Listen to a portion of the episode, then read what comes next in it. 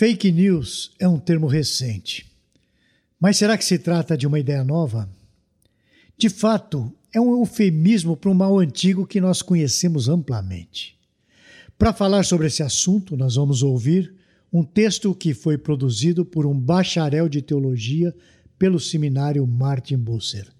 Ele também é músico e compositor e membro da primeira igreja presbiteriana de Vitória, no Espírito Santo. Ele é casado com Larissa Barcelos e pai do Miguel e de Heloísa. Ele é também o editor-chefe responsável pelo conteúdo do Telmídia Blog. Eu estou falando do meu amigo Diego Venâncio e o tema que ele aborda hoje no Telmídia Blog tem como título Fake News: uma novidade ou um mal antigo?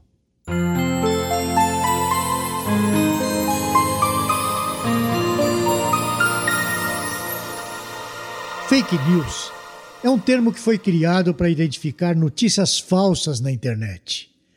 Não se sabe exatamente como essas notícias surgem, nem como elas se espalham. Em meio a um universo de memes, informações e desinformações que nos bombardeiam todos os dias, as fake news são introduzidas de tal modo que para nós fica difícil distinguir o que é verdadeiro e o que é falso. Existe uma crença pueril principalmente entre as pessoas mais velhas, que não são da geração da internet. Elas acreditam que se determinada informação está na internet, então ela é verdadeira. Elas também acreditam que se muitas pessoas compartilharam determinada informação, então isso é uma prova de que é verdadeira. A verdade, porém, é que um milhão de fake news não tem o peso de uma good news. Ou seja, um milhão de fake news não tem o peso das boas novas. Na verdade, a nossa postura diante da internet é completamente diferente, é outra. Devemos desconfiar de tudo que é publicado na rede. Aqui no Telmídia Blog, por exemplo, nós falamos sobre a Bíblia. Nós falamos sobre os seus mais diversos assuntos. Mas perceba, e isso é muito importante, que sempre fornecemos a referência do texto que estamos citando para defendermos a posição bíblica. Nós fazemos isso para dar a você a oportunidade de consultar a fonte original, a fonte primária de onde extraímos aquilo sobre o qual estamos falando. Nós temos a Bíblia como a verdade completa e suficiente sobre toda a realidade da vida. Além dos autores, nós temos editores, revisores, temos muitas pessoas filtrando e revisando aquilo que você vai ler, para que com a verdade seja algo enriquecedor para a sua vida. A verdade é que essa nova nomenclatura, fake news, se torna um eufemismo para o que conhecemos amplamente com outro nome: mentira. Isso mesmo. Entre a verdade e a mentira existe um abismo ontológico descomunal. A natureza da verdade é totalmente oposta à natureza da mentira. Numa discussão com os fariseus, Jesus proferiu palavras muito duras.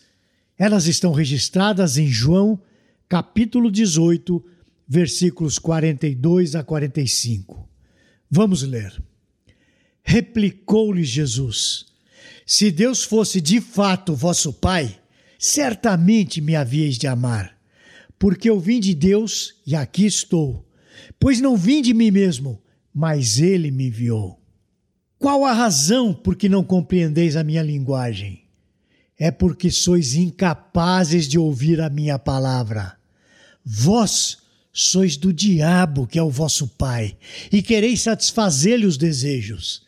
Ele foi homicida desde o princípio e jamais se firmou na verdade, porque nele não há verdade. Quando ele profere mentira, fala do que lhe é próprio, porque é mentiroso e pai da mentira. Mas porque eu digo a verdade, não me credes. Qual a razão pela qual os fariseus não creram em Jesus e nas suas benditas palavras? Porque eles não sabiam reconhecer a verdade. Eles foram enganados, foram cegados pelo diabo, que é o pai da mentira. Percebe como a verdade e a mentira têm naturezas completamente diferentes? Aquele que vive imerso na mentira perde a capacidade de distinguir ou reconhecer a verdade. A verdade procede de Deus, que em tudo é o supremo bem. Ele é perfeição e completude, em tudo é fiel. Já a mentira procede do diabo que a todos engana. Se não fosse a graça de Deus em nos livrar dos enganos de Satanás, estaríamos imersos na mentira. Não há nada mais antiquado do que criar novos nomes para velhas práticas. As fake news são mentira e possuem um pai, o pai da mentira. Ora, na queda que é descrita em Gênesis no capítulo 3, nós vemos a serpente criando uma fake news. Ela disse para Eva que foi Deus que havia criado uma fake news, deturpou a palavra de Deus para Eva e ela foi enganada. Existe sempre a verdade, que é absoluta e imutável, e há interpretações mentirosas dessa mesma verdade. Elas pretendem enganar alguém para conseguir de maneira pecaminosa alguma vantagem. Não há nada de novo debaixo do céu. Arrogar para si a verdade, apontando no outro uma mentira, não é uma coisa que é só do nosso cenário político. O homem, para se safar da culpa que tem, gera uma fake news, sem pestanejar. Adão não foi enganado pelas palavras da serpente. Adão sabia exatamente o que estava fazendo. Ele estava desobedecendo, ele estava quebrando o acordo, ele estava pondo à prova a palavra de Deus. Deus havia firmado o pacto da obediência com Adão. Ele deveria ter ensinado a Eva, pois, segundo a Bíblia, ele é o cabeça da mulher.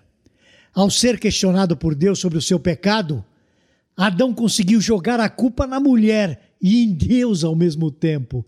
Ele justificou: Foi a mulher que tu me deste. Ele tentou se tornar a vítima, mesmo tendo pecado deliberadamente contra Deus. Meu irmão, ninguém pode enganar a Deus. Fake news para cima de Deus, o Todo-Poderoso, não cola e não colou. Os castigos, frutos da desobediência, foram executados. O mundo tem se enrolado cada vez mais neste mar de produções mentirosas, assim reproduzindo o método da serpente. Usa uma fake news para dizer que o outro fez uma fake news, para defender a sua tese contra outra fake news. Entendeu? Assim, eu saio como aquele que fala a verdade e identifica com precisão uma falácia. Contudo, no âmago dessa questão está uma estrutura podre de mentira e arrogância. Nessa guerra entre fake news e fake news, vence quem tem mais poder. Pense em nosso âmbito político atual e avalie o que estou dizendo. Nada que é construído através de uma mentira prospera. Isso porque quem dirige tudo e todos é Deus. Ele é espírito puríssimo, em quem não reside treva alguma, nem sombra de qualquer engano. Ele não deixará impune o mentiroso e o arrogante. O Salmo 5, no seu versículo 6, diz o seguinte: Tu destróis os que proferem mentira. O Senhor abomina ao sanguinário e ao fraudulento. Para encerrar, eu quero fazer a seguinte afirmação: toda fake news será punida com rigor no julgamento final. Eu quero também fazer uma advertência. Tome muito cuidado para que você não seja uma ferramenta do diabo com o uso de uma fake news. E finalmente eu quero expressar um desejo meu: que você seja usado pelo nosso Deus e Pai do nosso Senhor Jesus Cristo, em quem reside toda a verdade. Nos vemos na próxima semana, se o Senhor o permitir. Você gostou deste post? Então compartilhe essa mensagem com seus amigos, sua igreja e familiares. Coloque o seu e-mail no nosso blog para não perder nenhum post. Siga-nos no Facebook, Instagram e Twitter Conheça a Telmídia, vídeos cristãos para você e sua família. 15 dias grátis. Assista quando quiser, onde quiser.